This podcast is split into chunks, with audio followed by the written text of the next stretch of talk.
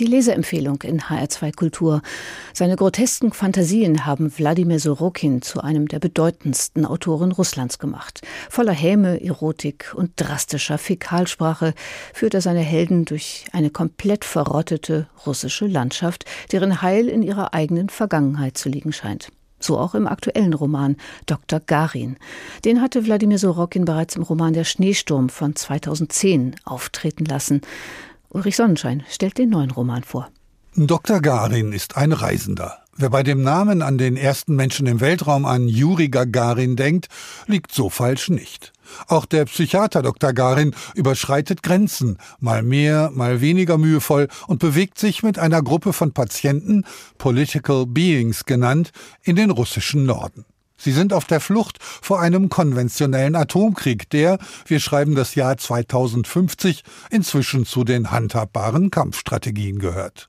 Diese Political Beings haben keine Beine und kaum Arme, dafür aber große Hinterteile und Mundwerke, was sie nicht daran hindert, sich durch den Raum zu bewegen oder gar im Zirkus aufzutreten. Obwohl sie nur beim Vornamen genannt werden, sind sie unschwer als Donald Trump, Wladimir Putin, Emmanuel Macron, Angela Merkel, Silvio Berlusconi und Boris Johnson zu erkennen, ihrer Macht längst beraubt und in wenigen Worten als Verlierer der Geschichte charakterisiert. Da verklingt Angelas markiger Satz Wir schaffen das, ebenso wie Wladimirs mantrahaft wiederholtes Ich war's nicht. Der Patient in der Suite Nummer 7 saß auf dem Hometrainer und schwang seine Hinterbacken. Guten Morgen, Wladimir, begrüßte Garin ihn. Ich war's nicht, brummte Wladimir, ohne aufzuhören. Wie haben Sie geruht? Ich war's nicht. Klagen? Ich war's nicht. Unannehmlichkeiten? Ich war's nicht. Wünsche? Ich war's nicht. Tatsächlich ist dies der einzige Satz, den die puppenhaft ins Groteske verzerrte Figur von sich gibt. Denn mit Putins Russland hatte Sorokin, der seit dem Beginn des Ukraine-Kriegs nun dauerhaft in Berlin lebt, bereits 2006 ungeheuer hellsichtig in Der Tag der Opritschniks abgerechnet. Da hat sich Russland komplett vom Westen abgeschottet, lebt allein vom Gas- und Ölexport und pflegt Handelskontakte nur noch mit China. Der absolutistische Herrscher regiert mit Hilfe der Opritschniki, einer Leibgarde, die vor keiner Brutalität zurückschreckt. Bereits mit diesem Buch wurde Sorokin zu einem der wortmächtigsten Oppositionellen. Auch sein Dr. Garin ist ein Wiedergänger. Hatte er in dem Roman Der Schneesturm noch Menschen gegen eine rätselhafte Krankheit impfen wollen, die jeden Infizierten zum Zombie macht, so ist er hier eine Art Wunderheiler mit einem magischen Elektroschocker, den auch die Mitarbeiter genießen dürfen. Sie nickte, drückte ihre Kippe aus, lüftete den Kittel, knöpfte die weiße Hose auf, ließ sie halb herunter und legte sich mit dem Oberkörper auf Garins Schreibtischkante. Doktor, dürfte ich Sie bitten? Stets zu Diensten, brummte Platon Iljitsch, stand auf, nahm den Blackjack vom Haken und verabreichte Pax kleinen Hinterbacken je einen blauen Blitz, womit er ihr zwei kurze Schreie entlockte. Ich danke Ihnen. Sie blieb noch kurz auf dem Tisch liegen, richtete sich dann auf, brachte die Kleider in Ordnung und rückte die Brille zurecht. Was würden wir nur machen ohne ihre Hypermodernität? Die Hypermodernität dieses Romans allerdings ist eine ganz eigene. Hier wird die Form der russischen Erzählung aus dem 19. Jahrhundert in eine postmoderne Vielfalt überführt, die klassische Abschweifung zum linearen Stilmittel und keine der Fragestellungen aufgelöst.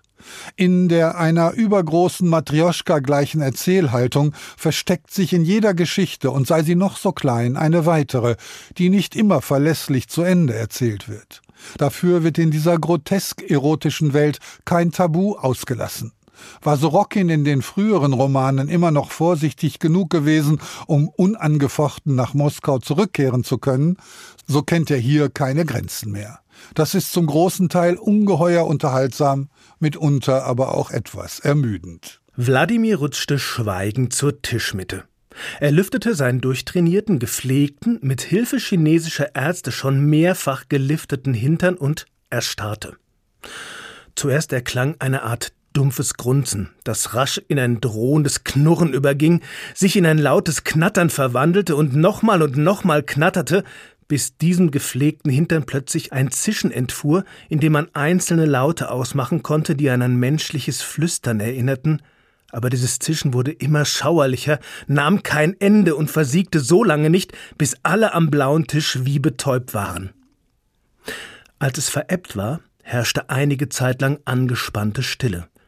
Als erster klatschte Silvio, danach Angela und Donald. Applaus rauschte durch den Speisesaal. Großartig allerdings, wie Sorokin immer wieder aus der Absurdität der Verwandlung reale Bezüge aufblitzen lässt. Wenn Garin zum Beispiel in die Gefangenschaft von merkwürdigen Mutanten gerät, die er Zottelorks nennt und damit die Beschreibung des Gulags gekonnt persifliert, oder wenn er den Leser am Schluss in eine sibirisch anmutende raue Wildnis führt.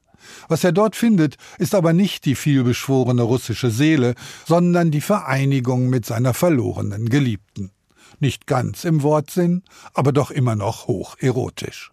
Ulrich Sonnenschein über den Roman Dr. Garin von Wladimir Sorokin, aus dem Russischen übersetzt von Dorothea Trottenberg und erschienen bei Kippenheuer und Witsch. 592 Seiten stark und der Roman kostet 26 Euro. Neue Bücher in HR2 Kultur. Weitere Rezensionen auf hr2.de.